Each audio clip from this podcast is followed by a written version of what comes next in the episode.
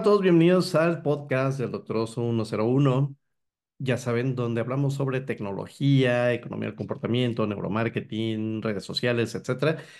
Y hoy vamos a hablar sobre el impacto de la inteligencia generativa, sobre todo en algunas eh, profesiones que se dice que podrían desaparecer gracias a o debido a el uso de la inteligencia generativa o la inteligencia artificial.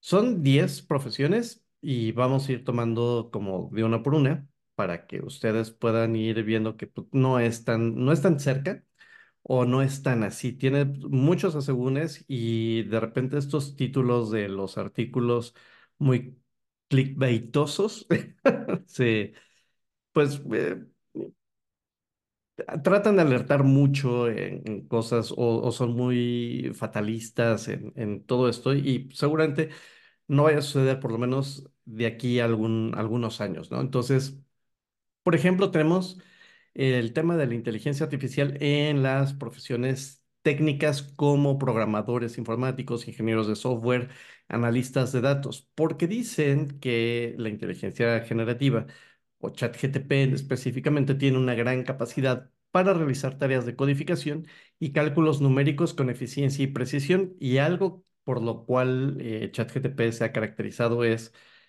eh, la imposibilidad de desarrollar eh, o, de tener esta, esta habilidad de los cálculos matemáticos o numéricos, no puede. Le cuesta muchísimo trabajo, inclusive en temas de programación, llega a generar este, fragmentos de código o, lo que llamamos clases, eh, bibliotecas o diccionarios, etcétera, que están en esto, en los programas informáticos, y que están inventados. No solamente no funcionan, son irreales y no las conoce a cabalidad.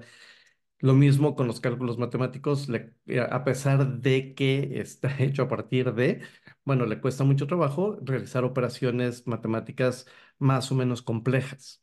Entonces, eh, si bien si es una, si es una ayuda a la hora de, de programación, no es que solito pueda hacer el programa. Entonces, es un tema. El impacto en los trabajos de medios, los roles en publicidad, creación de contenido, redacción técnica, periodismo, podrían verse afectados debido a la competencia de la IA en el manejo de tareas basadas en el lenguaje. Sí, ChatGTP completa textos. Esa es su especialidad. Completa cosas que nosotros le damos. Otras eh, inteligencias generativas completan imágenes a partir de eh, información que nosotros damos, eh, etcétera, etcétera. Pero también necesitan supervisión porque acuérdense que ChatGTP especialmente, y ahora lo vimos en diciembre, pues le da por alucinar. Esto es, da información que no es cierta, no este, se la inventa porque tiene que completar lo que está ahí. Entonces, eh, tampoco se le ha entrenado, bueno, apenas ahora se le entrenó hasta, hasta mediados del año pasado. Entonces, eh, tiende a inventarse la información, entonces uh, tampoco, hay, hay, que seguirlo revisando. Por ejemplo, también en cambios de la industria legal, y este ha sido un problema que, este, de acuerdo a cómo le pide uno las cosas a la plataforma, pues va y entrega, va y busca, completa eh, la información que le estamos pidiendo. No siempre desde el punto de vista legal vigente en cada país sino que pues va a tomar las cosas que se encuentre por ahí. Entonces, inclusive ya varios jueces en los Estados Unidos han dicho que eh, o han eh, conminado, invitado eh, a los abogados a que no utilicen ChatGTP para este, crear sus casos o para documentar sus casos, sino más bien para hacer revisiones semánticas, sintácticas, etcétera, de los casos que están llevando. Entonces, por ahí tendría que ir más el, asunto, no para, no para crear eh, estos documentos. Ah, por ejemplo, lo mismo, eh, analistas de investigación de mercado en riesgo, pues sí, si le pides a ChatGTP que te haga un análisis de una zona geográfica para saber si puedes poner un negocio o si te va a ir bien con ese negocio, etcétera, etcétera, pues obviamente lo va a hacer con información que ya no está vigente, pero por el otro lado va a completar. Eso quiere decir que el análisis que haga no tiene esa validez. Te va a ayudar a hacer un mejor análisis de data, eso sí. pero no te va a decir si es factible o no es factible. Para eso falta mucho tiempo. También el trabajo docente, pues nos ayuda a generar eh, ideas o, eh, pues, eh, yo creo que organizar mejor el, el- el tema de la planeación docente, el, el plan de estudio, las unidades, este, etcétera, ot- otro tipo de cosas, pero para crear un curso tal cual, pues no, por supuesto que también se va a inventar información, va a alucinar y no va a ser lo que nosotros tendríamos que estar pensando en, en entregar como un documento académico. Lo mismo para el sector financiero. Va, te, eh, dice, los analistas financieros, los asesores financieros personales y otras personas que trabajan con datos numéricos enfrentan riesgos de interrupción en el trabajo debido a la capacidad de la inteligencia artificial para analizar las tendencias, porque lo que va a hacer es analizar la tendencia y entregarte un resultado a partir de la información que tú le des.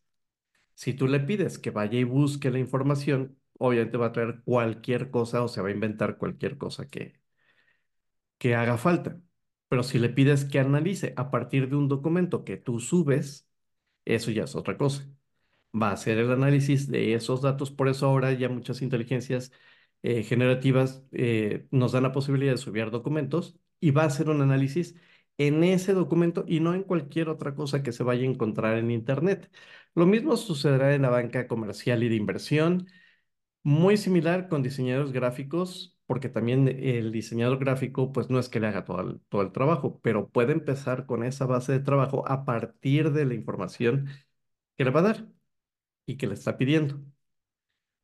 Para el futuro incierto de los contables, mm, todavía está muy lejos porque acuérdense que las leyes fiscales van cambiando de manera regular.